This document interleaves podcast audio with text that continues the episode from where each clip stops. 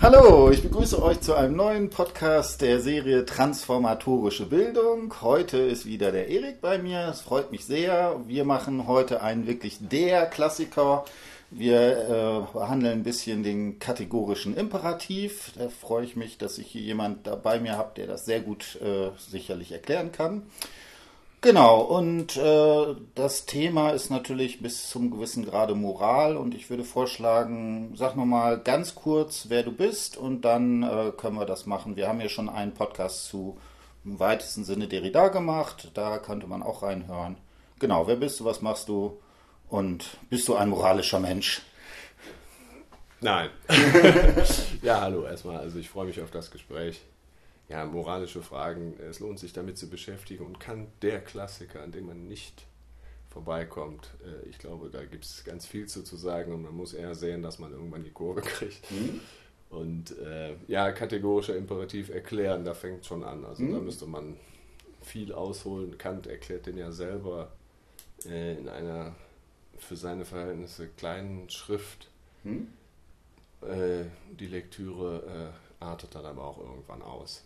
Mhm. Also es gibt, äh, glaube ich, Kant gibt es in mehreren Variationen. Einmal diese landläufige mhm. Interpretation, dann so als, ja, als, als, es gibt so einen Personenkult und, und auch so eine Schule, die sich an ihn einer Philosophie. Mhm.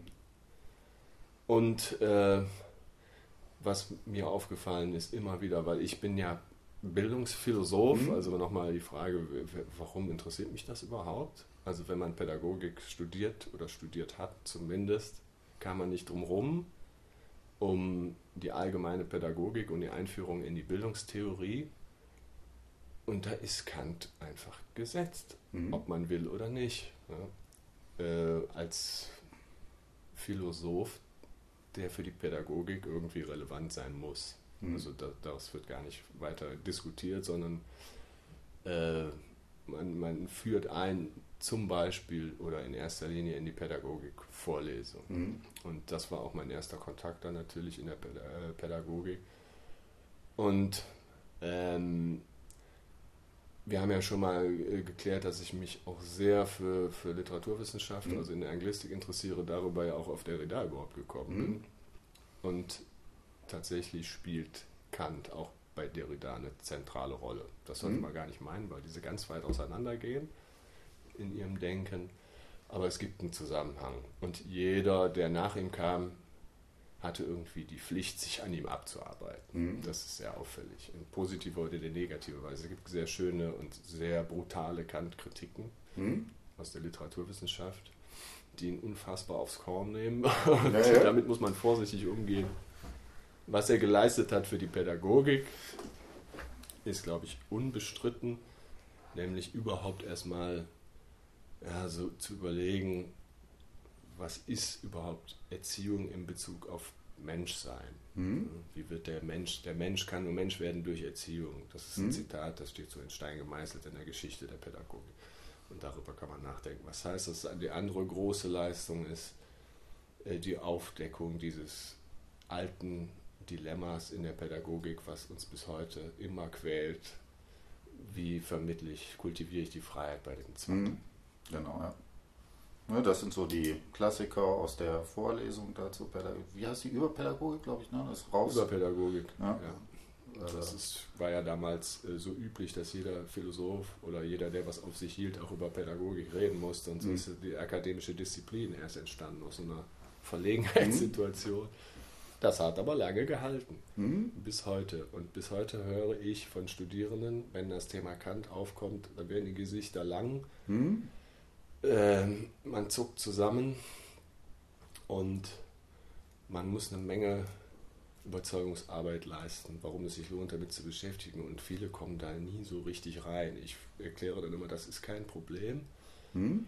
Und es ist, handelt sich nicht um praktische pädagogische Anweisungen, sondern überhaupt darüber nachzudenken, was mache ich da eigentlich hm? als Erzieher, welche Pflichten habe ich, welche Rechte und welche Probleme warten da auf mich.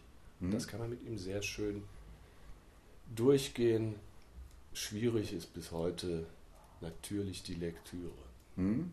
Ja. Ist, der ist nun mal Philosoph und ein ganz bestimmter Richtung der Philosophie und kein Schriftsteller. Das ja. ist das erste Aha-Erlebnis für viele, weil man das für viele ist das einfach erstmal unlesbar, mhm. was der geschrieben hat. Ja.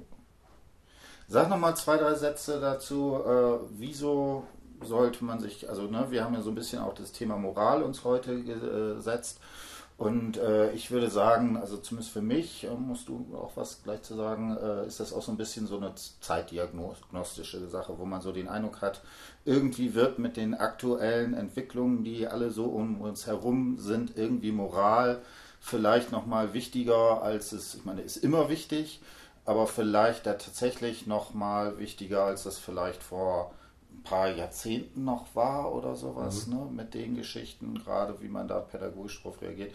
Wie würdest du das sozusagen einschätzen? Ja, also was Moral und Zeitdiagnose angeht, ich glaube, dass wir, man kann den Eindruck bekommen, dass aktuell nicht so wenig über Moral geredet wird, sondern gar nicht mehr. Also mhm. ich habe das Gefühl, so das ist gar kein Thema mehr, das haben wir irgendwie erledigt.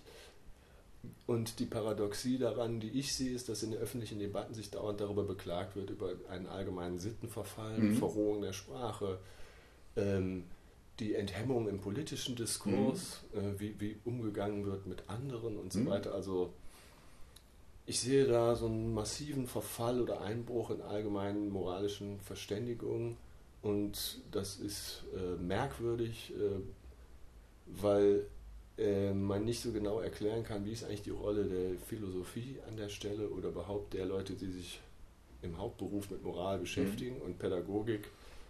Ist, glaube ich, ganz wichtig zu klären, wie der Zusammenhang zwischen Pädagogik und Ethik mhm. überhaupt ist. Also ich erkläre dann immer einführend, wenn ich mich mit pädagogischer Ethik beschäftige, ähm, warum ich das für sinnvoll halte äh, und warum mich wundert, dass das fast niemand mehr macht. Mhm weil wir haben einen starken Drang in der Erziehungswissenschaft, dass sie empirische Forschung macht, die eher deskriptiv ist und normative äh, nicht mehr thematisiert. Also Stichwort normative Enthaltsamkeit. Mhm. Also Pädagogen sind zu lange aufgetreten als diejenigen, die anderen gesagt haben, das ist falsch und mhm.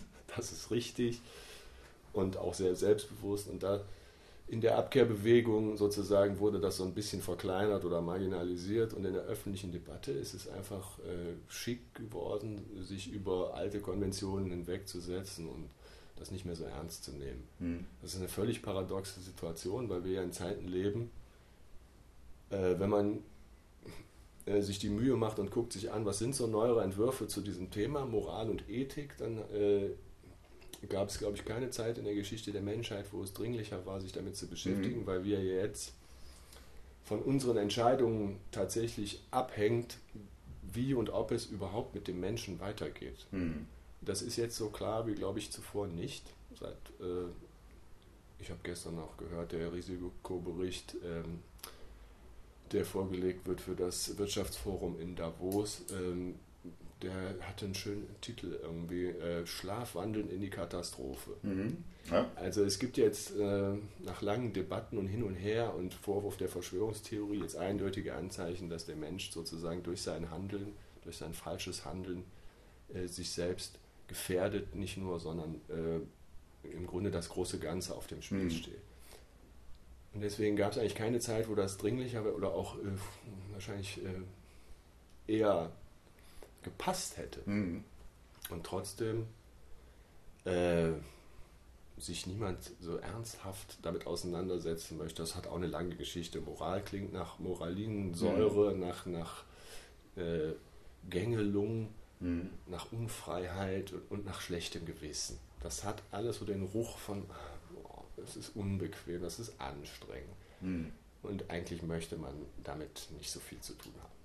Also genauso würde ich das auch sehen. Ich habe auch den Eindruck, dass diese ganze Frage, wie, dass es so gewisse Standards gibt, ne, gerade auch wie man sozusagen miteinander umgeht, wie man miteinander kommuniziert, die, wo man den Eindruck hat, da brechen vielleicht auch bestimmte Vorstellungen weg, dass man einen gemeinsamen Raum hat, wo man sagt, okay, das ist so Minimalkonsens, da muss man, den muss man nicht mehr thematisieren, der ist einfach gesetzt. So, und äh, man sieht, glaube ich, an allen Ecken und Enden, dass das eben bröckelt. Und ich glaube, von daher halte ich es auch für besonders wichtig, das wieder äh, stärker nochmal in den äh, Mittelpunkt zu stellen. Und zwar nicht auf so einer Schlagwortebene, sondern halt wirklich, dass man das äh, mit einer vernünftigen Diskurskultur irgendwie da auch entsprechend äh, darauf äh, reagiert. Ne? Und dann hast du ja, wie gesagt, Klimawandel und so weiter. Ne? Mhm. Das ist tatsächlich, wenn man da sich so ein bisschen, ich habe das jetzt auch im letzten halben Jahr so ein bisschen mich so reingenördet, dass man das macht und da denkt man, uiuiui, das ist schon äh, eine Dimension, die, weiß ich nicht, die auch wirklich jetzt nochmal äh, eine Aktualität gewinnt, wie es schon lange nicht mehr war. Ne? Es gibt dann ja immer so zwölf Jahre, ist so der Zeitraum, wo man das, wo man da sozusagen noch die Entscheidung hat. Ja, vielleicht noch als Ergänzung dazu, also das ist ja immer auch äh, Klimawandel und so weiter, Ökologie, ein Generationenthema und mhm. das ist ja ein urpädagogisches. Mhm, genau. Was hinterlassen wir eigentlich der nächsten Generation? Also und, und dieser Verzicht der Pädagogik auf ethische Fragen, den halte ich für hochproblematisch, weil äh, Pädagogik funktioniert gar nicht ohne Ethik. Mhm. Wir unterstellen einfach, dass ein Pädagoge ein guter Mensch ist. Mhm. Da kann man schon ein Fragezeichen machen. Äh, Im Übrigen müssen wir gleich auch noch vielleicht kurz auf die Frage gucken, sind Moralphilosophen eigentlich gute Menschen? Mhm, okay, ja. Äh, und wird man automatisch gut, wenn man sich mit Moral beschäftigt? Ja. All das würde ich stark bezweifeln. Aber ähm, und, und umgekehrt gilt genau das Gleiche. In der Ethik funktioniert auch nicht ohne Pädagogik. Also mhm. wenn man dann festgestellt hat, es gibt eine moralische Verständigung und so weiter, muss man die vermitteln. Mhm. Und wenn man darauf völlig verzichtet, also wir haben jetzt eine lange Tradition einer sehr liberalen ähm, Erziehung zur Freiheit und so mhm. weiter. Und wenn man sich anguckt, also empirische Studien, die ja nicht per se irgendwie problematisch sind, aber sie, sie helfen sogar dabei zu gucken, wie Jugendliche eigentlich mit ihrem Leben umgehen. Also sie haben so eine Orientierungslosigkeit durch so eine Multi-Options-Gesellschaft. Ich meine, wie viele Studiengänge es heute gibt mhm. und wie viele es zu unserer Zeit gab. Und das erzählen mir ja auch die Studierenden irgendwie. Ich, also ich höre so viel und so viel Widersprüchliches. Ich, mir fehlt so irgendwie so die Orientierung und die klare Ansage. Und mhm. das halte ich für eine Aussage, die, die, ja, die hellhörig machen muss weil die klaren Ansagen kommen dann von denen, die eher ähm, äh, Gesinnungen oder Haltungen mhm. haben, die problematisch sind. Mhm. Weil das hilft auch nichts, den Leuten vorzugaukeln, das ist ein, alles so einfach. Ja. wenn nur das und das erstmal geregelt ist. Sondern wir brauchen ganz dringend, glaube ich, eine ernste Auseinandersetzung darüber, ähm, was gut und was böse ist. Mhm. Nochmal. Denn das ist ja die Aufgabe der Ethik. Also ich glaube, wir wissen, was wahr und falsch ist. Und dann haben wir jetzt eine gewisse Basis. Also wir haben einen riesen Fortschritt der Wissenschaften, aber was gut und richtig ist, äh, damit werden wir sozusagen, werden mit Entwicklung überfallen, nicht nur Klimawandel, auch Digitalisierung ist ja das, mhm. das Megathema gerade. Ähm, Technologie, die Problematik der Ambivalenz oder Dual Use, wie das so schön mhm. heißt. Also man, man kann Digitalisierung für was sehr gute, für gute Sachen verwenden, aber jedem fällt sofort ein, wenn man das anspricht, was man damit auch alles mhm. Schlechtes machen kann. Was im Internet alles passiert, was unglaublich mhm. übel ist. Und von daher sollte man das ausbauen und nicht marginalisieren. Gut, und das machen wir jetzt. Äh. Sehr schön. Äh, du als fleißiger Philosoph hast natürlich ein paar Zitate mitgebracht. Ähm, genau, wenn wir jetzt äh, sagen, sag mal ein paar Sachen, was wären vielleicht für, für Leute, die sozusagen da noch gar nichts äh, mit zu tun haben, kann kategorischer Imperativ, mhm. wie würdest du sagen, schleicht man sich am besten daran?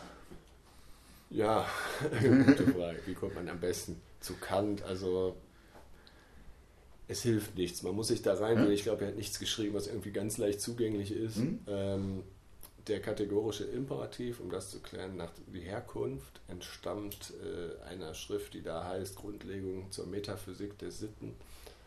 Der Titel klingt schon etwas kompliziert und abschreckend, weil jeder einzelne Begriff erstmal geklärt werden muss. Aber wenn ich es vereinfachen soll, äh, geht es um die Frage, äh, es gibt Grunddisziplinen der Philosophie, also die Ethik ist eine davon, die eben anders als die Logik oder Erkenntnistheorie die Frage behandelt äh, nach Gut und Böse und nicht nach Wahr und Falsch. Es gibt dann weitere die mhm. Ästhetik, was ist schön oder so, aber in der Ethik geht es darum äh, zu prüfen, wie kann ich die Frage beantworten, was ist gut und richtig, wie handle ich gut, mhm. wie werde ich gut, ist dann so die pädagogische mhm. Perspektive, oder wie befähige ich andere dazu, gut zu handeln. Mhm. Und da das wird über lange, lange Umwege, mhm. wird der kategorische Imperativ hergeleitet. Und äh, es fängt an im Prinzip mit der Frage, was ist gut, also mhm. was ist überhaupt gut und was kann man als gut bezeichnen. Und schon am Anfang des Textes, Grundlegung zur Metaphysik der Sitten heißt, also Metaphysik, äh, es gibt so eine empirische Erfahrungswelt, die Naturwelt und mhm. so weiter. Das wird alles sozusagen eingeklammert, weil das Aufgabe einer der Erkenntnistheorie ist äh, und, und, so weiter, sondern man, man macht ähm, jetzt den Versuch, alles, was wir so an, äh, an, Erfahrungswissen haben, über gutes Handeln einzuklammern und mal zu versuchen, das auf eine Vernunftbasis zu stellen, was gut ist. Mhm. Und gutes Handeln daraus abzuleiten, äh, nach einem Prüfkriterium mhm. sozusagen. Und nicht, also wir alle, wenn wir wenn ich die Frage stelle, auch so in Lehrveranstaltungen, so was halten Sie denn für gut? Also können wir mhm. jetzt in meinem Beispiel nennen, was gut ist, bevor ich mich mit dem Text beschäftige. Und dann sagen viele so, ja, ein gutes Leben, mhm. Glück, Gesundheit und das ist gut, das ist positiv oder Freundschaft und sowas. Mhm. Da kommt relativ schnell einiges zusammen und Kant ist sogar derjenige, der dann sagt, ja, das, das sind sozusagen Erfahrungswerte oder so, das erklärt noch nicht, ob das, was, was denn an sich gut ist. Mhm. Und die Antwort ist dann etwas äh, befremdlich für viele, weil er sagt dann so schön, äh, es ist überall nichts in der Welt, also da merkt man schon hm? sein Stil, ne? doppelte Verneinung und da steigen viele schon auf. Hm? es ist überall nichts in der Welt, das an und für sich für gut gehalten werden könnte, als allein ein guter Wille. Hm? Ja, der gute Wille, da kann man erstmal nicht so viel mit anfangen und dann geht er durch. Äh, ja, was ist denn mit den anderen Dingen? Die Menschen für gut halten, zum Beispiel ähm, Witz, äh, Humor oder Wohltätigkeit und so weiter. Und das macht er sehr schön, führt er die Leute sozusagen aufs Glatteis und sagt, das alles, selbst Gesundheit an sich, hm? ist kein äh, positiver Wert oder begründet keine moralischen Handlungen. Hm? Sondern man, man, braucht ein Prüfkriterium, sozusagen, äh, das darüber aufklärt, ob das, was mich zum Handeln erst bewegt, in mhm. sich widerspruchsfrei ist. Und wenn das bestanden ist, dann hat die Handlung moralischen Wert. Es geht, äh, also er fängt dann so mit, mit Alltagsdingen eigentlich mhm. an und holt die Leute da an der Stelle eigentlich ganz gut ab. Also jemand, der äh, anderen was Gutes tut, mhm. gute Menschen, da kann man den nicht als gut bezeichnen. Es ist, ist doch ähm, jemandem helfen mhm. oder was spenden oder so. Mhm das sind doch gute Eigenschaften, das spricht für einen guten Charakter und so weiter. Ähm, nein, nein, und das ist erstmal das äh, Ungewöhnliche. Und da fragen dann die, die meisten sich, wieso nicht? Ja, aber er begründet das so, das kann Mittel zum Zweck sein, also einfach, um sich besser zu fühlen. Mhm. Also ist, wir kennen aus, der, aus sozialen Berufen auch so eine Art Helfersyndrom, mhm. als würde ich darunter erfassen.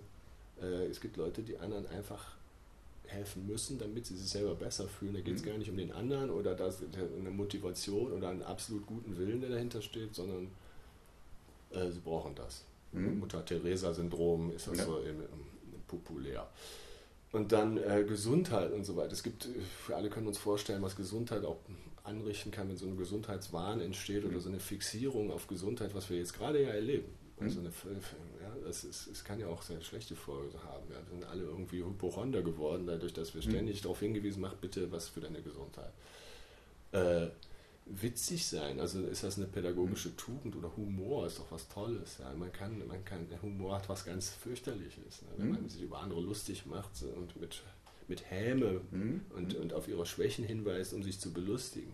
All solche Dinge weist er nach, sind an sich, äh, bestehen diese Prüfung einfach nicht. Hm? Und was ist äh, jetzt, äh, warum der gute Wille? Also hm? da kommen dann die anderen Begriffe dann am Ende ins Spiel, also was sozusagen handlungsleitende Maxime hm? ist. Also auf den Begriff müssen wir noch zu hm? sprechen kommen also das Grundprinzip, nachdem ich, das ich mir aufgestellt habe, nachdem ich meine Handlung ausrichte, ist das in sich stimmig, widerspruchsfrei. Und erst dann kann ich weitergehen und die Frage beantworten, ist das jetzt, war das jetzt richtig, was ich getan mhm. habe?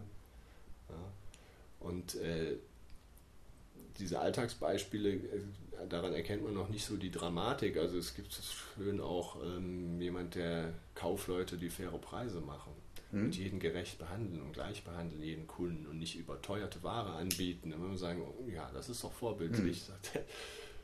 Und das fand ich hochaktuell. Mhm. Es kann aber auch nur deshalb sein, dass er will einfach, dass die Leute irgendwie bei ihm kaufen und mhm. weiterhin bei ihm kaufen. Er denkt eigentlich an sein Geschäft mhm. und nicht daran, anderen was Gutes zu tun. Das kennen wir heute auch. Ja.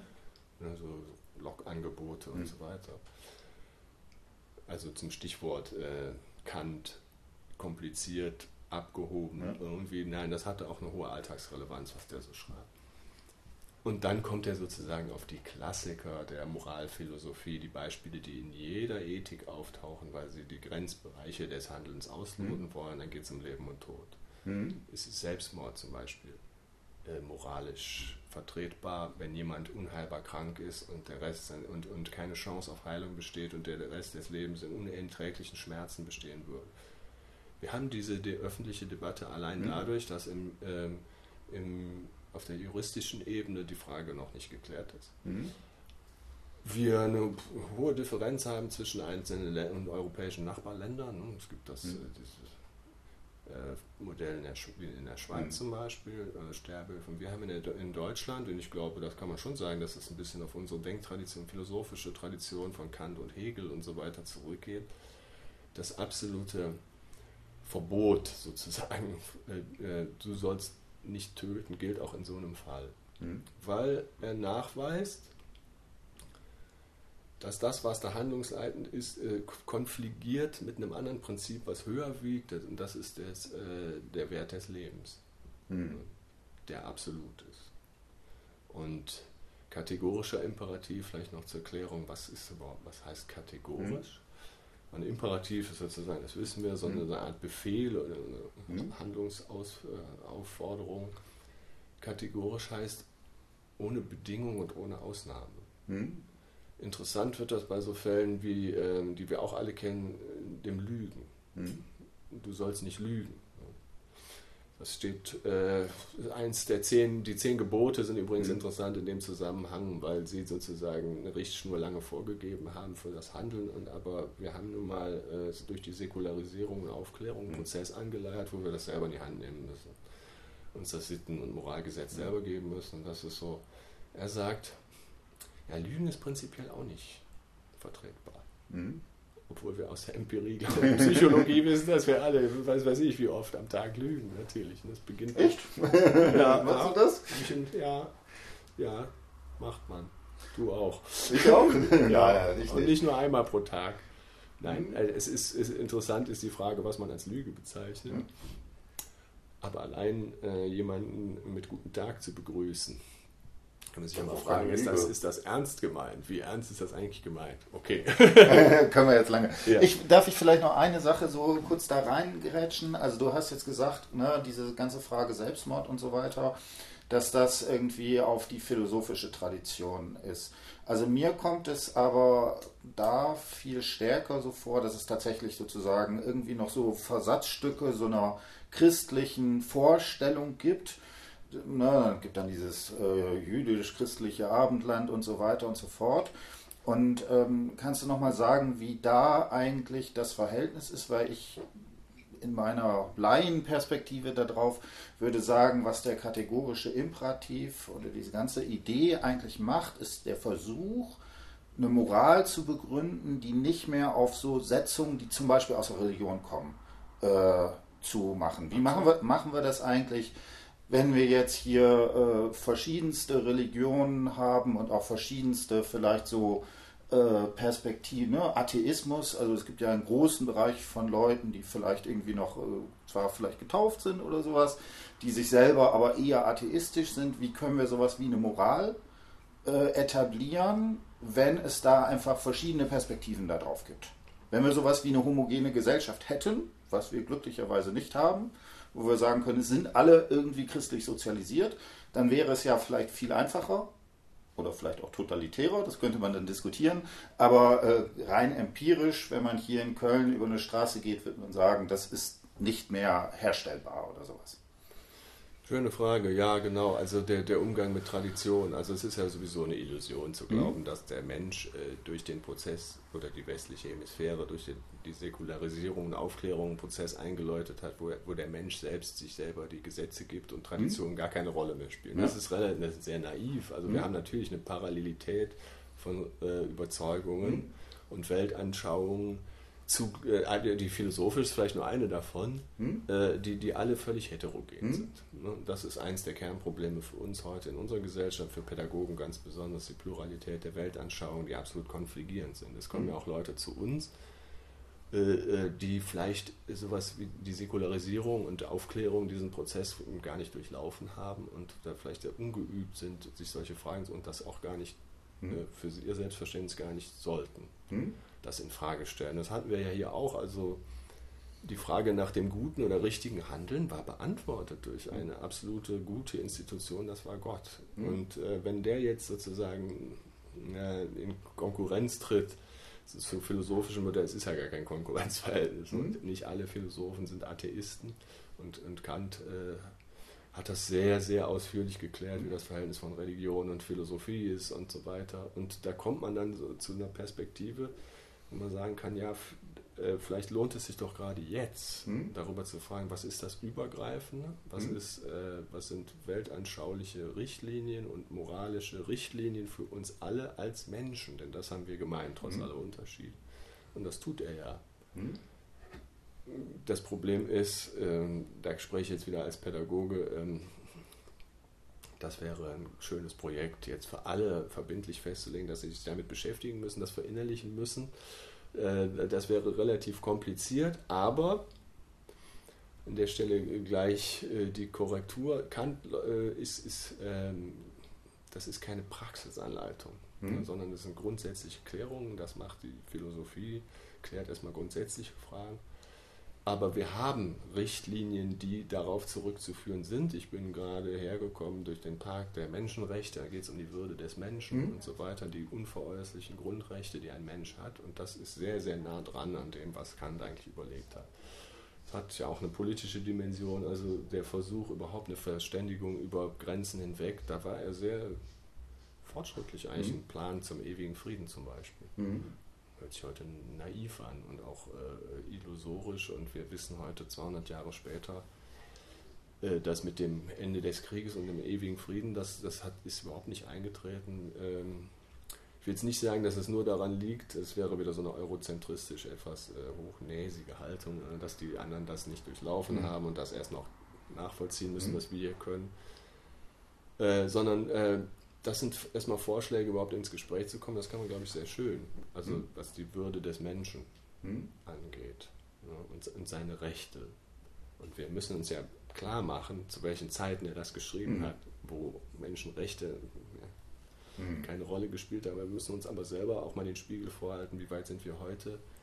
Ähm, das ist ja bis heute nur eine Vereinbarung und die in der Realität an vielen Stellen nicht eingehalten wird. Und von daher können wir das gerne mal gucken und, und durchspielen. Wie macht man denn sowas? Also wenn ich jetzt nicht weiß, wie ich mich verhalten soll oder mit, mit so mhm. Grundproblemen umgehen soll, die uns aktuell betreffen. Ich glaube, das Erste ist sich klarzumachen, dass es äh, das Menschsein in Freiheit bedeutet, dass man äh, irgendwann äh, an einen Punkt kommt, wo äh, das richtige Handeln gar nicht mehr möglich ist, weil es gibt nur noch das Falsche, also die klassische Definition eines Dilemmas. Also mhm. man kann viele Dinge nicht einfach gleichzeitig nicht wollen mhm. und auch nicht umsetzen. Und darauf hinzuweisen ist erstmal ein wichtiger Punkt und überhaupt darauf zu kommen, diese, diese Probleme zu erkennen mhm. und nicht sie zu übergehen und sagen, doch, äh, wir nehmen diese Lösung. Und das ist, glaube ich, das, was er macht.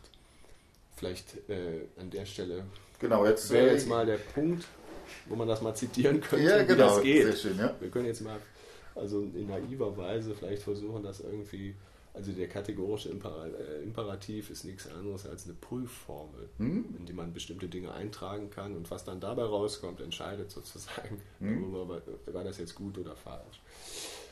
Handle nur nach derjenigen Maxime, durch die du zugleich wollen kannst, dass sie ein allgemeines Gesetz werde. Das mhm. heißt, ich frage mich jetzt, Maxime, Grundprinzip oder was mich zu veranlasst zu meiner Handlung, kann das, was ich tue, mhm. oder mich, was mich dazu bewogen hat, das zu tun, nicht Grundlage sein für eine allgemeine Gesetzgebung, also eine Richtschnur sozusagen für, für alle ein Gebot. Hm? Und äh, viele, wenn ich das zitiere, denken sofort an so Alltagsregeln oder die sogenannte goldene Regel, hm. äh, was du nicht willst, dass man dir tu und so weiter, das füge hm. auch keinem anderen zu oder handle, handle immer so, äh, wie du behandle andere so, wie du selbst behandelt werden möchtest. Hm. Ist, ähm, ich weise dann Studierenden auch gerne darauf hin, gehen Sie heute mal äh, durch die Stadt und versuchen Spuren dieses Denkens zu entdecken, die Universalisierbarkeit des Handelns. Also ganz einfach gefragt, äh, was würde daraus folgen, wenn das alle machen würden? Das ist A, zwar ein gängiges Missverständnis, mhm. weil es nicht genau das ganz genau trifft, was Kant eigentlich wollte. Es geht nicht um die Folgenabschätzung meines Handelns, aber es geht so um die Frage, äh, ist das jetzt nur für mich äh, entschieden oder könnte das nicht auch für alle mhm. gelten? Mhm. Oder ich in, in, in Hörsaalen hängen oft so Schilder, also bitte räumen Sie den Müll weg und so weiter. Und das schwingt immer so ein bisschen mit. Stellen Sie mal vor, ähm, was Sie tun, ob das wirklich vernünftig ist, hm? wenn, wenn, aus menschlicher Sicht. Hm? Ja, kann man das äh, vernünftig begründen, in hm? sich widerspruchsfrei, oder müsste man nicht sagen, äh, es, diese Handlung widerspricht eigentlich dem Prinzip, dass wir äh, in, in Sicherheit leben wollen, in Ruhe und, und in ein soziales Zusammenleben überhaupt erst möglich mhm. werden kann. Und das funktioniert nicht, wenn jeder im Prinzip nur seine eigenen Zwecke verfolgt. Genau. Ähm, ich würde tatsächlich vorschlagen, lass uns mal so das, ne, du hast gesagt Prüfformel, lass uns jetzt mal Beispiele sozusagen durchmachen und dann können wir ja gucken, ob wir die daran sozusagen prüfen können. So, und eine Sache, wo man jetzt äh, ne, gerade ähm, im Kontext der sogenannten Flüchtlingskrise meinetwegen eine Person entscheidet sich, okay, ich sehe, da gibt es viele Menschen, die hier nach Deutschland gekommen sind. Ich investiere meine Zeit und meinen Aufwand und mache freiwillig Deutschkurse. So. Da würde man doch sagen, erstmal jetzt naiv, das ist auf jeden Fall was Gutes, ne, zu sagen, okay, die sind hier Menschen, die kommen aus schwierigen Situationen. Äh, jetzt äh, habe ich eine grundlegende Empathie gegenüber diesen Menschen und versuche, was zu tun und das kostet mich auch was. Im Zweifelsfall einfach Zeit, die ich sozusagen da aufwenden muss. Äh, haben wir das, äh, haben, würde, würde man den Test bestehen oder nicht? Das müsste jeder mit sich selbst machen, okay. Ne? weil ja. das ähm, Schwierige ist, glaube ich, bei, bei dieser Geschichte hier, kategorischer Imperativ, dass das, ähm, man kann das sozusagen von außen nicht bei anderen prüfen, was sie dazu bewogen hat. Mhm. Ähm, von außen gesehen würde ich sagen, ist, ähm, ist es nicht ausgeschlossen, dass das an, äh, da eine gute Absicht hintersteht. Hm? Äh, aber das ist ja bei Kant geht es ja gar nicht darum, und das ist äh, der moralische Wert einer Handlung ergeben, ergibt sich eben nicht aus der Absicht, die man damit verfolgt, sondern aus den Motiven oder dem Grundprinzip, das mich dazu bewogen hat, erst etwas zu tun. Das heißt, das kann zusammenfallen, dass jemand, der an sich ähm, daran interessiert ist, äh, ein menschliches Miteinander möglich zu machen. Mhm. Und zum Menschen gehört es, sich zu verständigen, mhm. verschiedene Sichten auszutauschen. Von daher wäre das selbstverständlich äh, als moralisch, äh, hat das einen moralischen Wert. Aber eben nicht nur, weil er damit irgendeinen einen äußeren Zweck verfolgt. Das ist die große Unterscheidung in der Ethik, mit der viele Ansätze sozusagen spielen und auch äh, in ganz unterschiedliche Richtungen gehen. Hm? Äh, es gibt so diesen, diese utilitaristische Sicht ja hm? auch. Ne? So, ähm, klassisches äh, Dilemma ist sozusagen äh, das Aufwiegen von Menschenleben, wenn zum Beispiel jetzt ein Flugzeug entführt wird. Hm? Das ist so ein Klassiker. Das ja. Ist ja, wird ja in den Medien auch bis heute breitgetreten. Es gab vor einem Jahr oder ein bisschen gab es diese äh, Fernsehsendung irgendwie hm. Äh, Terror. Genau. Und da ging es ja genau um diese Frage. Also ist es, wie beurteilen Sie das? Was? Da äh, ist ja ein äh, irgendwie Pilot äh, der Luftwaffe, der da ein Flugzeug abgeschossen hat, das entführt war und drohte irgendwie ins Münchner Olympiastadion, was mhm. das war, zu fliegen. Und dann war eben die Frage, kann man das abschießen? Was sollte man das tun? Mhm. Und was passiert mit dem, der es gemacht hat? Ist mhm. der zu bestrafen oder nicht? Und es endete, das ist vorhersagbar, weil mhm. die, die, diese Studie ist, ist uralt. Also, mhm. Ähm, das, das, Ergebnis ist immer dasselbe. Die meisten entscheiden sich dafür, dass das ähm, straffrei bleiben mhm. muss, obwohl es natürlich... Äh, er hat aktiv getötet. Hm? Und, und Kant ist eben da äh, damit gar nicht so gut zu vereinbaren, hm? weil ähm, da geht es darum, dass das ähm, vielleicht an der Stelle zitiere ich die andere hm? ja, Variante. Es gibt mehrere Formulierungsvariationen. Äh, handle so, dass du die Menschheit sowohl in deiner Person als in der Person eines jeden anderen jederzeit zugleich als Zweck, niemals bloß als Mittel brauchst. Also es ist der Mensch sozusagen, ist nicht Mittel zum Zweck, sondern selbst Zweck. Hm? Und wenn ich äh, so daran gehe, dann äh, wiege ich sozusagen äh, Menschenleben gegeneinander auf und äh, beurteile das rein quantitativ, der geringere Schaden. Also, hm? sagen wir mal so 120 Todesopfer sind dann in Anführungszeichen besser als 50.000. Hm? Und intuitiv sind Menschen so gestrickt, dass sie das befürworten. Hm? Es gibt diesen klassischen Versuch von Philippa Foot, das ist auch, äh, wie gesagt, 50 Jahre alt, äh, aus der Verhaltensforschung, also das sogenannte Trolley-Problem. Mhm. Das Dilemma, das da gestellt ist, das irgendwie, klingt relativ konstruiert, da fährt irgendwie ein führerloser Zug einen Abhang hinab und äh, da, da, sind Gleisarbeiter auf dem Gleis, fünf fünf Leute, glaube ich. Und er würde sie überfahren und man hat keine mhm. Chance, sie zu warnen. Es gibt aber kurz vorher eine Weiche. Ja. Und, und, und, wenn man die umlegt, fährt er auf ein anderes Gleis, dann steht eben nur einer. Und dann ist die Frage, also so ist das Forschungsdesign und die Testfrage ist dann eben an die Probanden, dann würden sie die Weiche umlegen. Das heißt, es mhm. kommt nur einer zu Tode und die anderen werden verschont und das machen auch die meisten. Mhm. Also nochmal ganz kurz, ne? also da kann man dann so an den Parametern rumspielen, was weiß ich der, äh, der Wagen fährt da runter äh, und würde eine Person äh, oder sagen wir mal, würde äh, fünf Personen töten. Und man könnte es, äh, könnte es so umstellen, dass sozusagen er nur eine Person töten würde. Würde ich das jetzt machen oder nicht? Mhm. Dann hätte ich ja aktiv an dem Töten von einer Person daran teilgenommen, aber ich hätte vier Menschenleben sozusagen gerettet. Ja. Ne, und da ist sozusagen die, die, die Frage, wie, wie macht man das? Und also mit Kant würde man sagen, man darf es auf gar keinen Fall. Das ist kategorisch ausgeschlossen.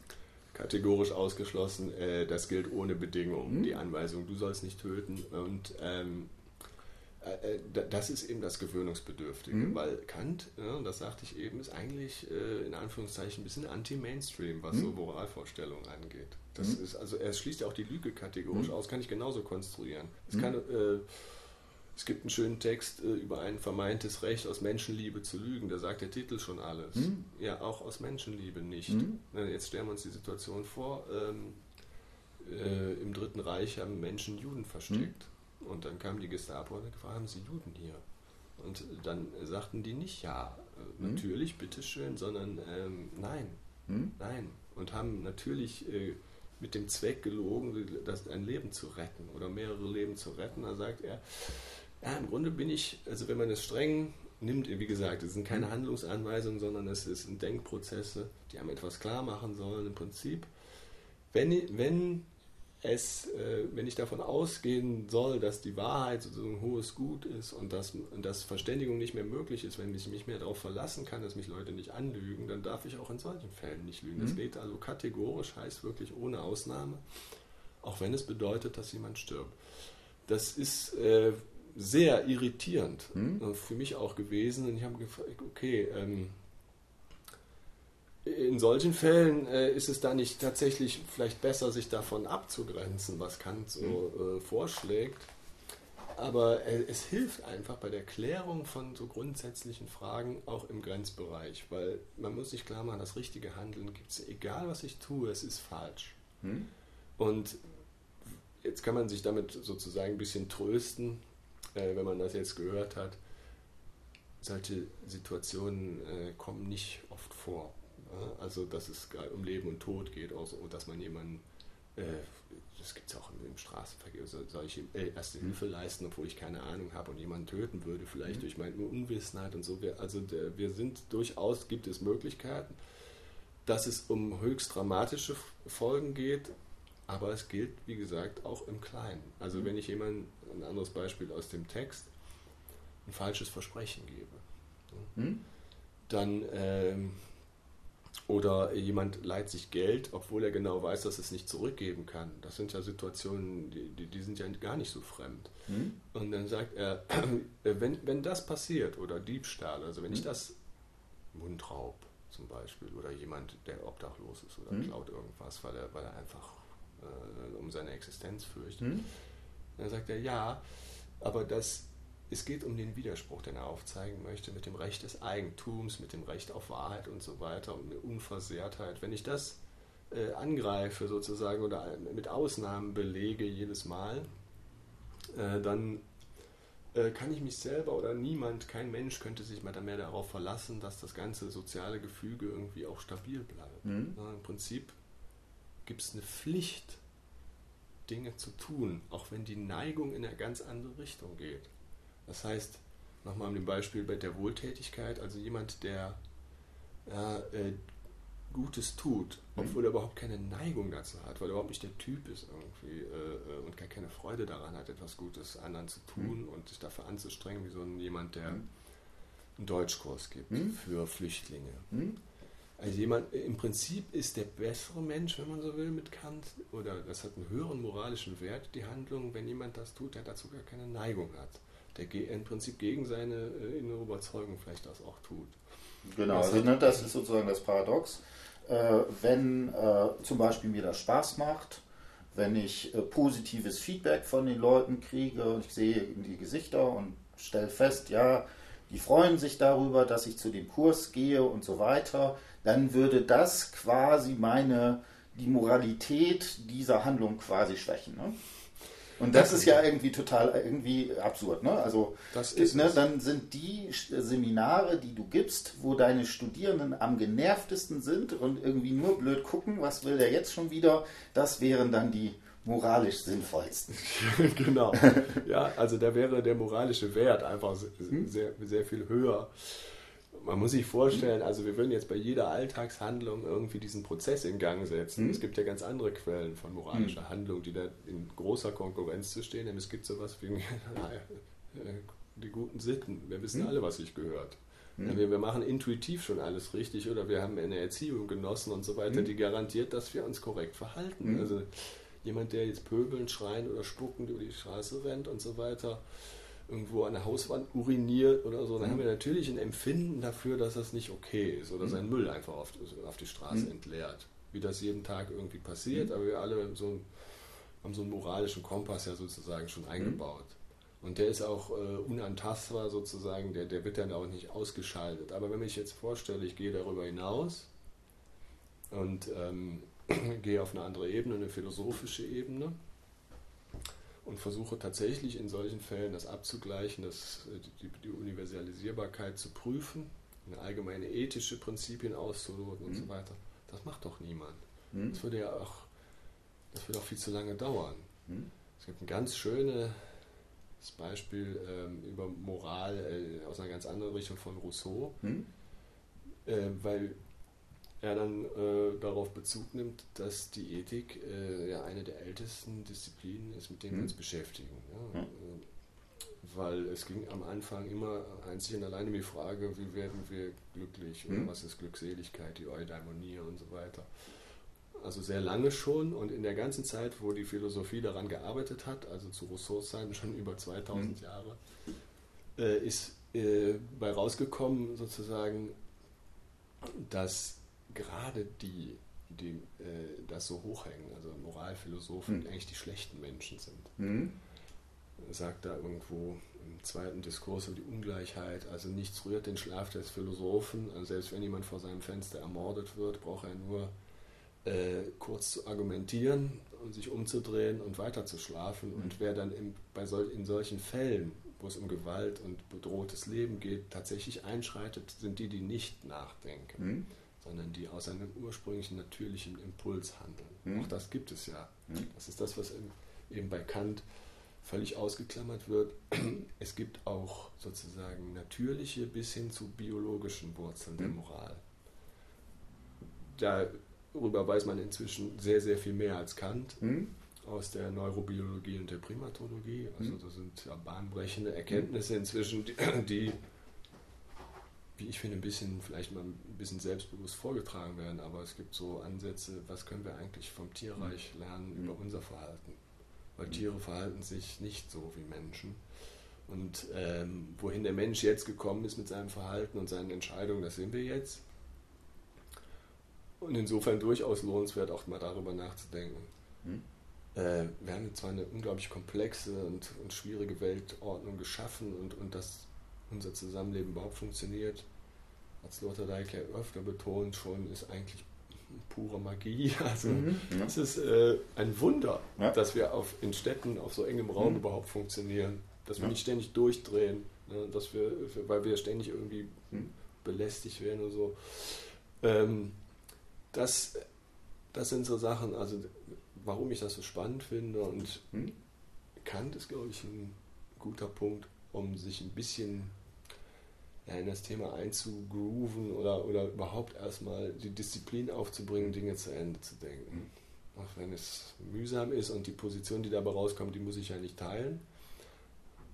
Und es ist eben kategorisch, das heißt, ähm, er versucht irgendwie einen Bereich zu finden, wo Ausnahmen einfach nicht mehr gelten und, und die Bedingungen keine Rolle mehr spielen, wo ich dann nachher weiß, okay, das ist die Richtschnur meines Handelns.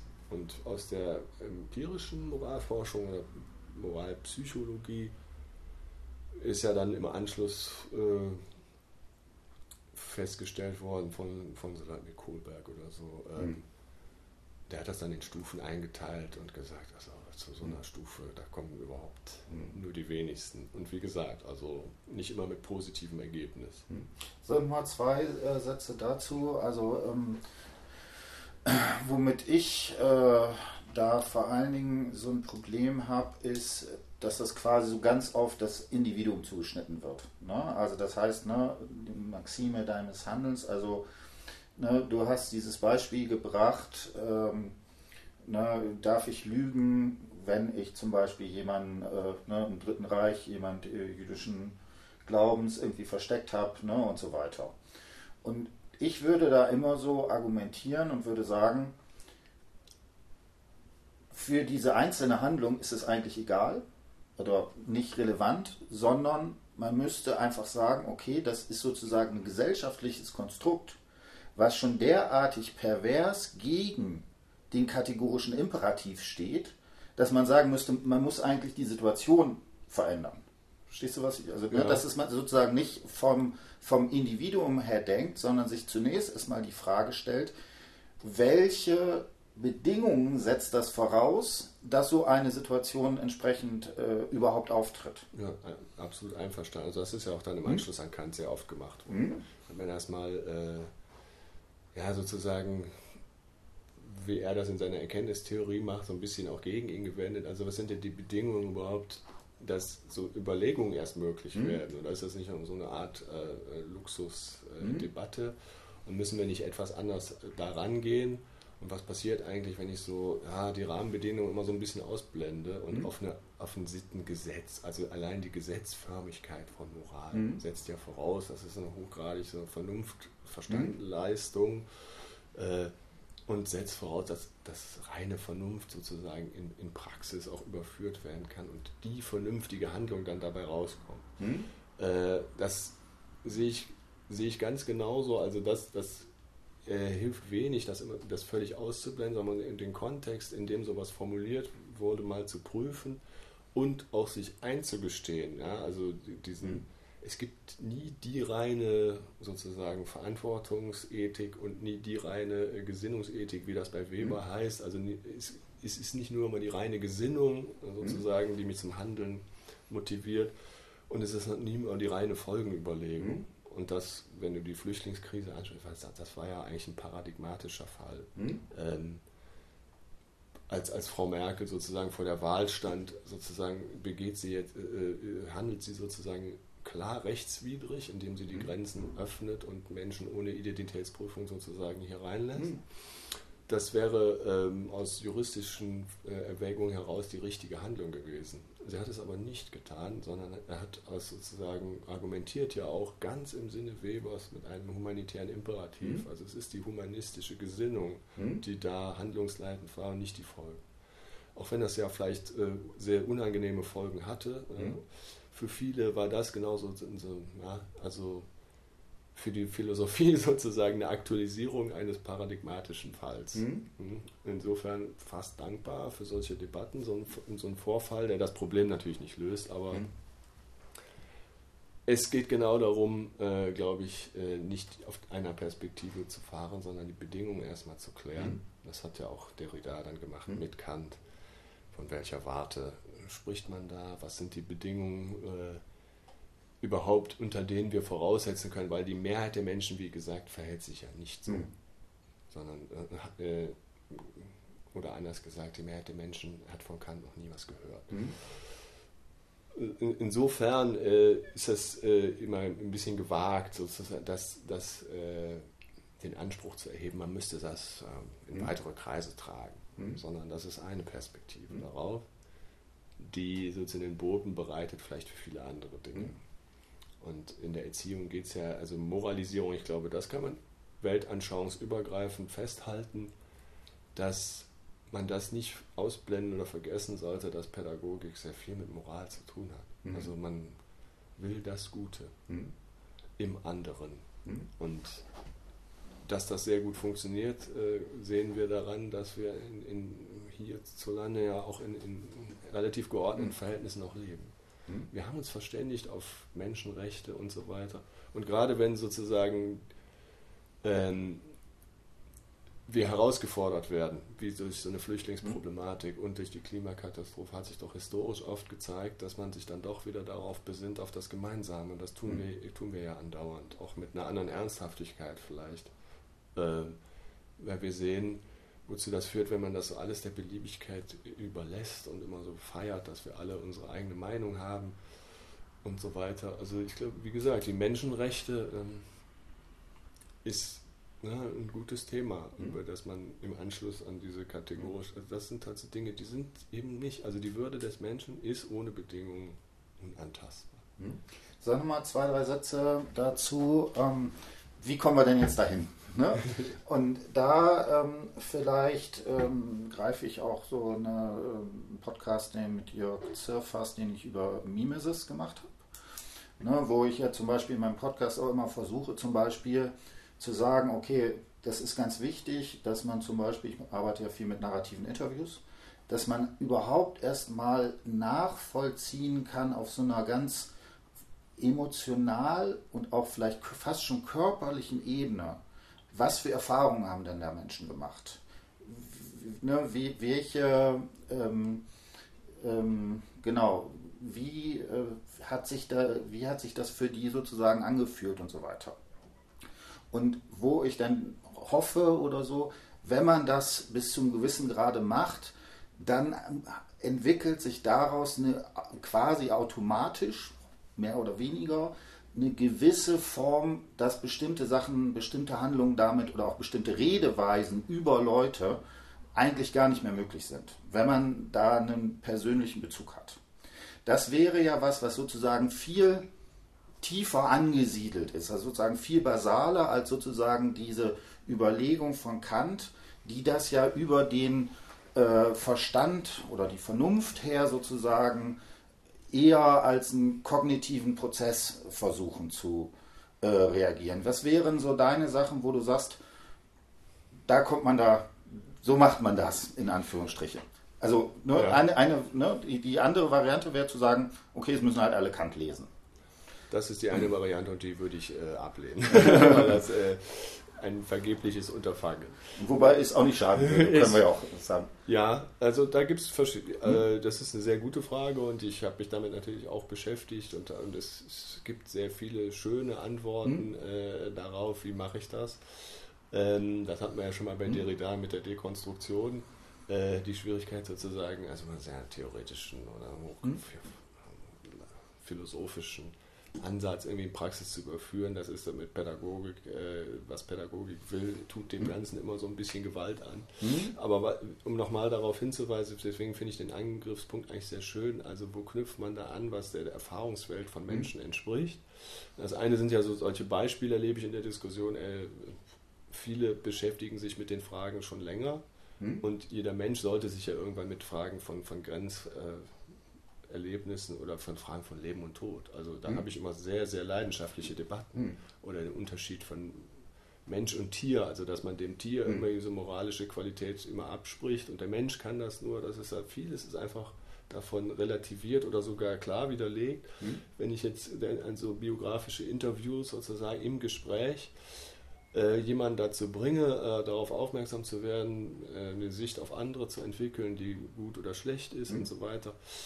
Genau das wird ja äh, auch praktiziert. Also die Frage, wie, ob Moral lehrbar ist, ist zum Beispiel ein Gegenstand jetzt von Georg Lind aus Konstanz, Mhm. der, das ist auch relativ bekannt geworden, das Trainingsmodell. Der macht nämlich genau das. Also der mal, nimmt sozusagen das Dilemma, die Grundstruktur eines Dilemmas und wandelt das um in so Geschichten, die einfach einen ganz hohen äh, einen Anschauungswert haben.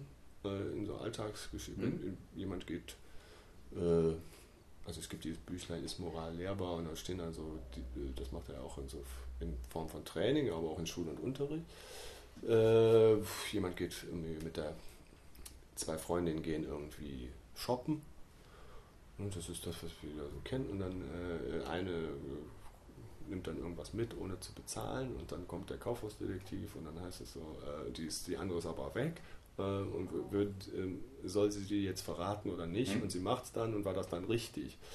Und genau das sind der Auslöser für solche Debatten. Das können konstruierte Dilemmata im, äh, äh, sein. Als, als, und er geht davon aus, dass das tatsächlich so eine Art Übung ist. Also in dem, es geht nicht darum, eine Lösung zu finden, sondern in der Diskussion oder im Gespräch sozusagen festigt sich so, so moralische ähm, das, äh, Selbstverständigung sozusagen möglich, die, die dann auch am Ende vielleicht sogar äh, zu besseren Handlungen befähigen. Also das ist tatsächlich der Ansatz. Mhm. Also in dem Gespräch, was wir jetzt geführt haben, so, oder wenn man das ja auch niedrigschwelliger macht, so, so, so Beispiele von Kant nur nimmt, ohne das, den theoretischen Überbau jetzt im Detail zu klären, kann sein, dass Leute ihre Haltung auch ändern und dann in dem Sinne besser werden.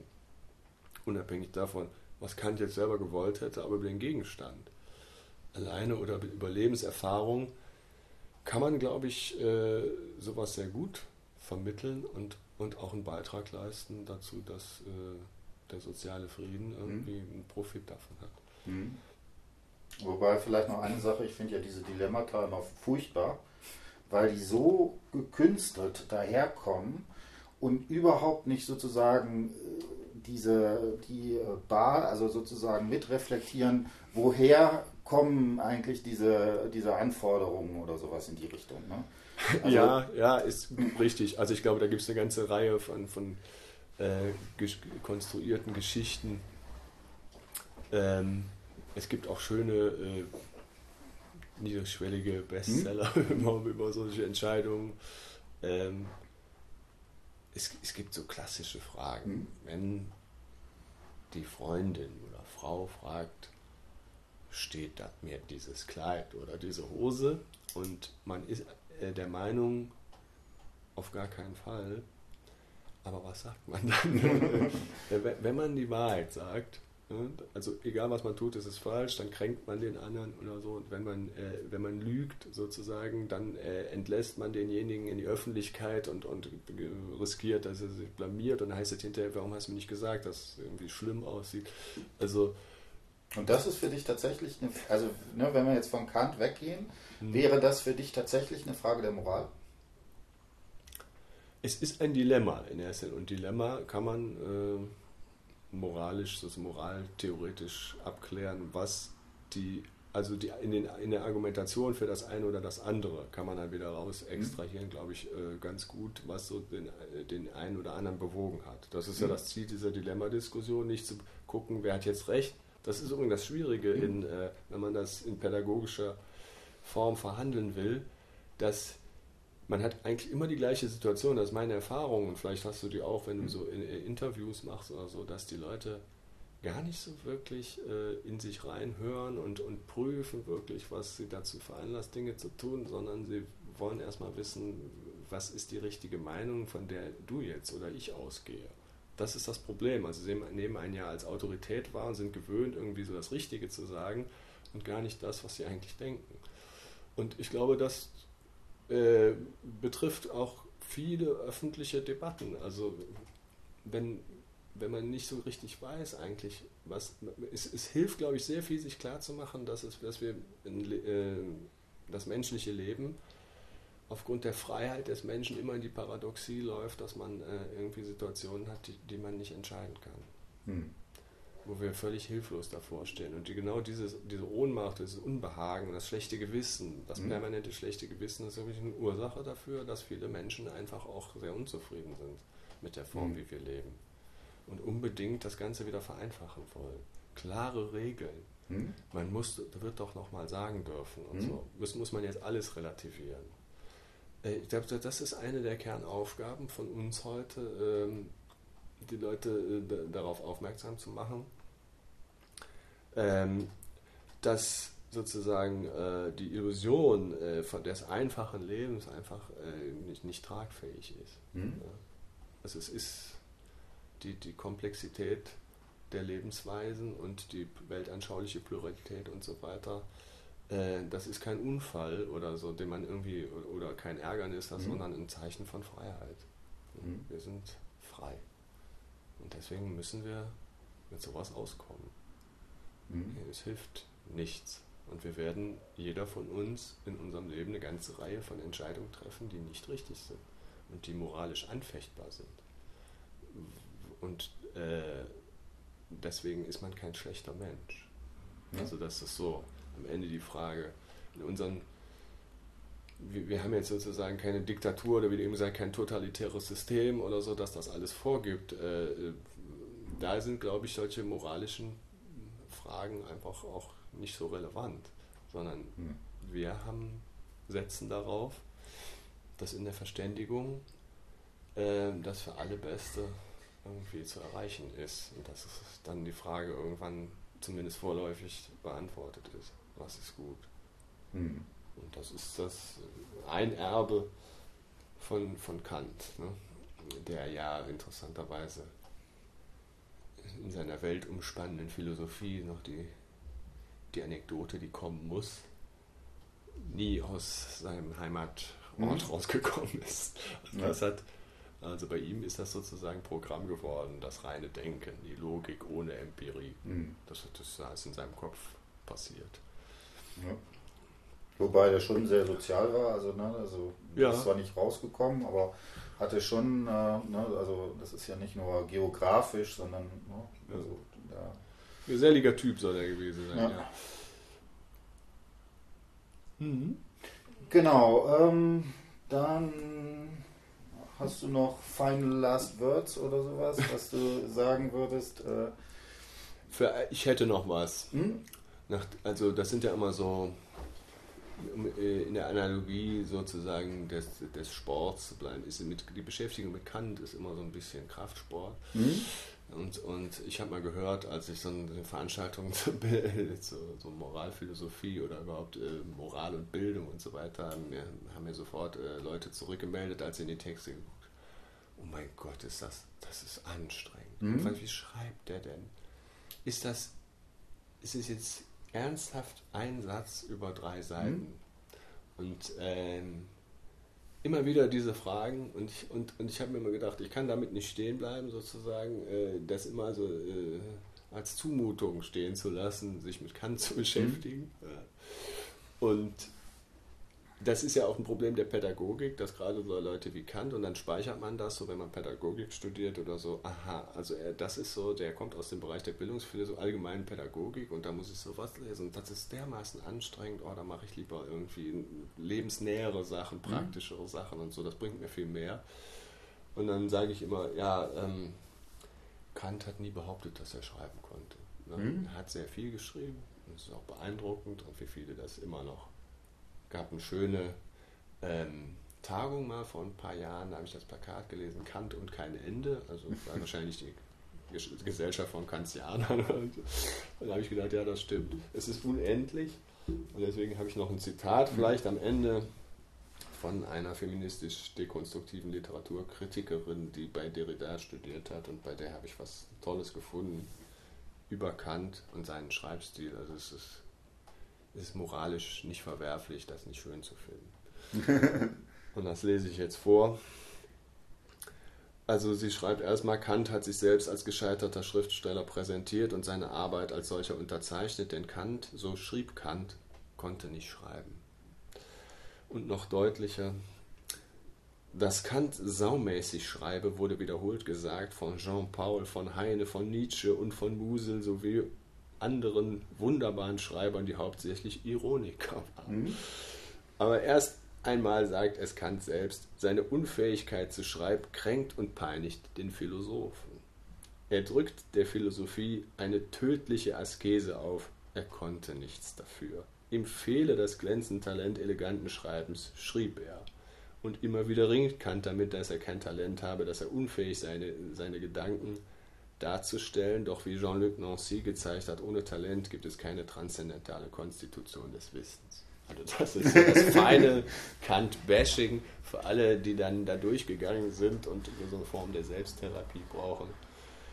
Es gibt auch Leute oder diese äh, unter Germanisten die Figur der Kant-Krise bei Kleist oder so, der es mhm. gelesen hat, in eine tiefe Krise gestürzt ist. Also das geht jetzt an alle Hörer, die sich äh, daran wagen. Ähm, ja, am Ende ist das alles nicht so mhm. Bier ernst und hat schon seine Gründe, warum man das nicht gerne liest. Aber ich glaube, das Gespräch so ein mhm. bisschen mhm. gezeigt, dass es sich lohnt. Mhm. Und also ich finde das als auch, man muss das auch so wie, wie was weiß ich, äh, Sport machen, wo man dann sagt, okay, äh, ich Ne, heute kann ich so und so viel laufen und vielleicht kann ich morgen noch ein bisschen weiterkommen und so, dass man so eine äh, Herangehensweise auch einfach an Texte hat, wo man dann, dann irgendwann dieses ah, jetzt habe ich es doch irgendwie äh, sozusagen so ein bisschen mich da reingefuchst und so weiter. Ähm, dass man da einfach auch sagt, okay, ich muss dem eine gewisse Zeit lang einfach so einen Eigensinn geben.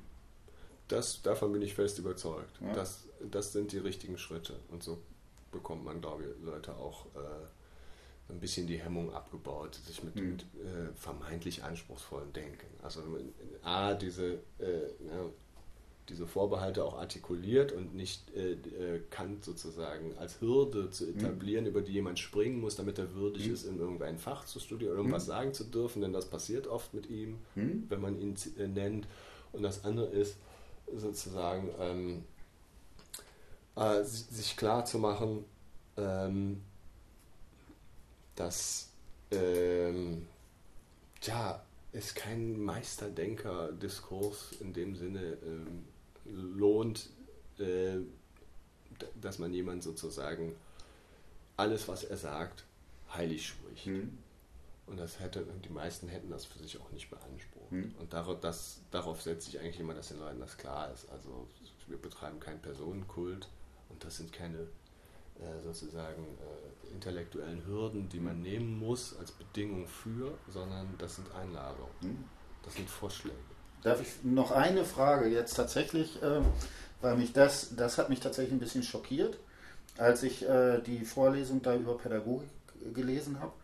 Da gibt es ja tatsächlich auch einen Teil, wo er dann, ich weiß leider nicht mehr genau, über den Afrikaner redet. Mhm.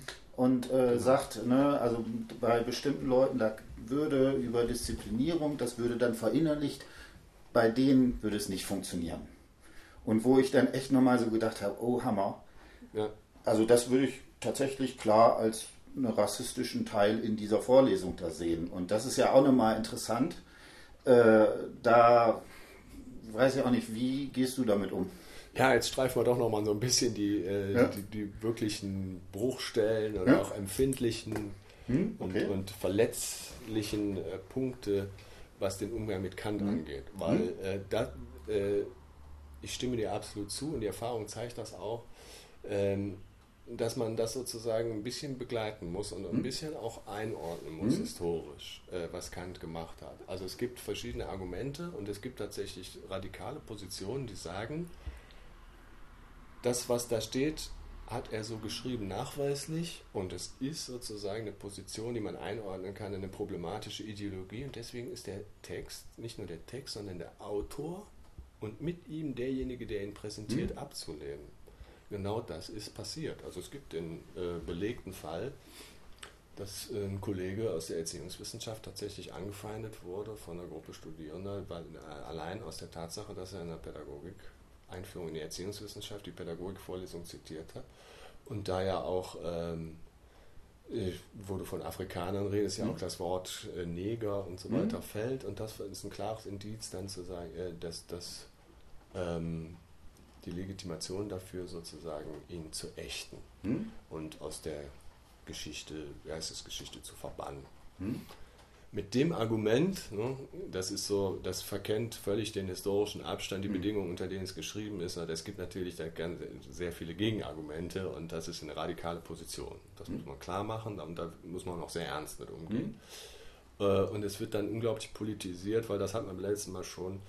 Ähm, man äh, würde, ich sag mal so, allgemein dieses Phänomen, auch das, was mit Nietzsche passiert ist, sozusagen, mhm. würde ich als sozusagen äh, Vergewaltigung vom wehrlosen Schriftgut teilweise, ne, also so eine Instrumentalisierung, so eine Form von Bashing. Mhm. Also es geht ja gar nicht, ich glaube, in dem Fall, den ich geschildert habe, ging es gar nicht darum, dass man irgendwie das wirklich problematisch findet oder nicht sieht, äh, dass das in einer anderen Zeit geschrieben wurde, sondern es geht darum, äh, eine eigene dominante Position durchzusetzen. Mhm. Ne? Und ja. die wiederum ideologisch kein bisschen mhm. unverdächtig ist, sondern selbst irgendwie mhm. dogmatisch ist. Ja, also deswegen ist der Hinweis wirklich, bin ich dafür dankbar, dass, ich das mal, dass man das nochmal klären kann, mhm. weil das gibt es tatsächlich. Mhm.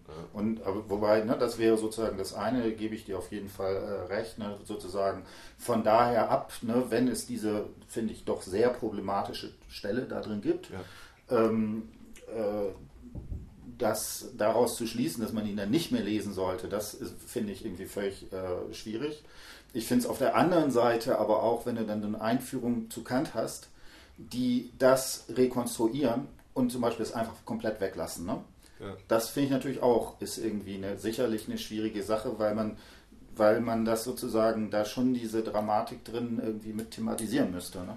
Damit bin ich absolut einverstanden. Mhm. Ja, und das ist auch ganz einmal, mhm. das sind ja auch eigentlich redliche Vereinbarungen unserer wissenschaftlichen Arbeit in der Wissenschaftsethik genau mhm. die Aufgabe. Also hm? das sage ich auch jedem. Also ähm, das, was er geschrieben hat über Moral, ist, kein, ist selbst keine Moral. Also mhm. es ist keine, ne, wir müssen jetzt alle das gut finden, was mhm. da steht. Und das ist ja auch ein Bildungsauftrag sozusagen. Äh, die Erziehungswissenschaft ist nicht kanonisiert, ist keine Lehrbuchwissenschaft mhm. und so weiter. Äh, das muss man Leuten erstmal mühsam erklären, dass Widerspruch notwendig ist, nicht nur erlaubt, hm? Also ich höre mal so Formulierungen gestern wieder so, ja, ich lehne mich jetzt mal aus dem Fenster und sag mal was dagegen oder so. Ich habe jetzt da was gelesen. Hm? Hab, nein, sie lehnen sich nicht aus dem Fenster, sondern sie betreiben mal Wissenschaft.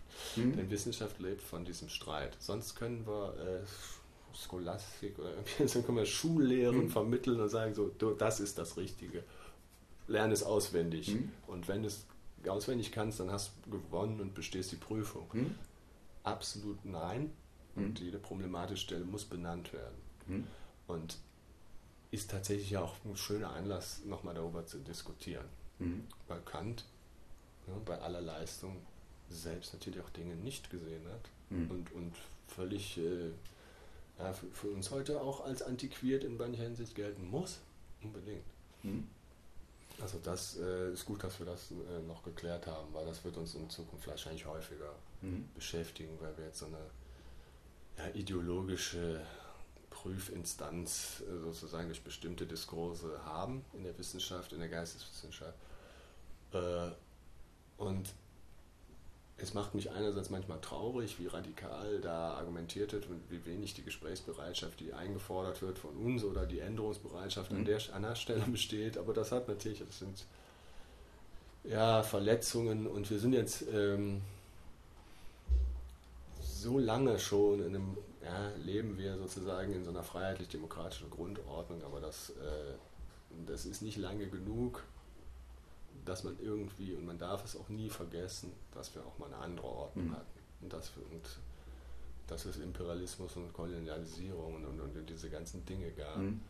Das äh, gehört, finde ich, auch immer zu einer redlichen Textarbeit mit dazu, die historischen und politischen Bedingungen zu klären, unter denen das entsteht und die das dann auch verstehbar machen. Also exakt natürlich genau in dem Zeitraum, wo das geschrieben wird, ne, passiert genau dieser. Ja, passiert genau das. Ja. ja, absolut. Und wir sind ja heute wieder an der Stelle, wo wir uns fragen können, was sind heute die zentralen Entwürfe, hatten wir beim letzten Mal schon, und wie werden sie beurteilt in 200 Jahren? Hm.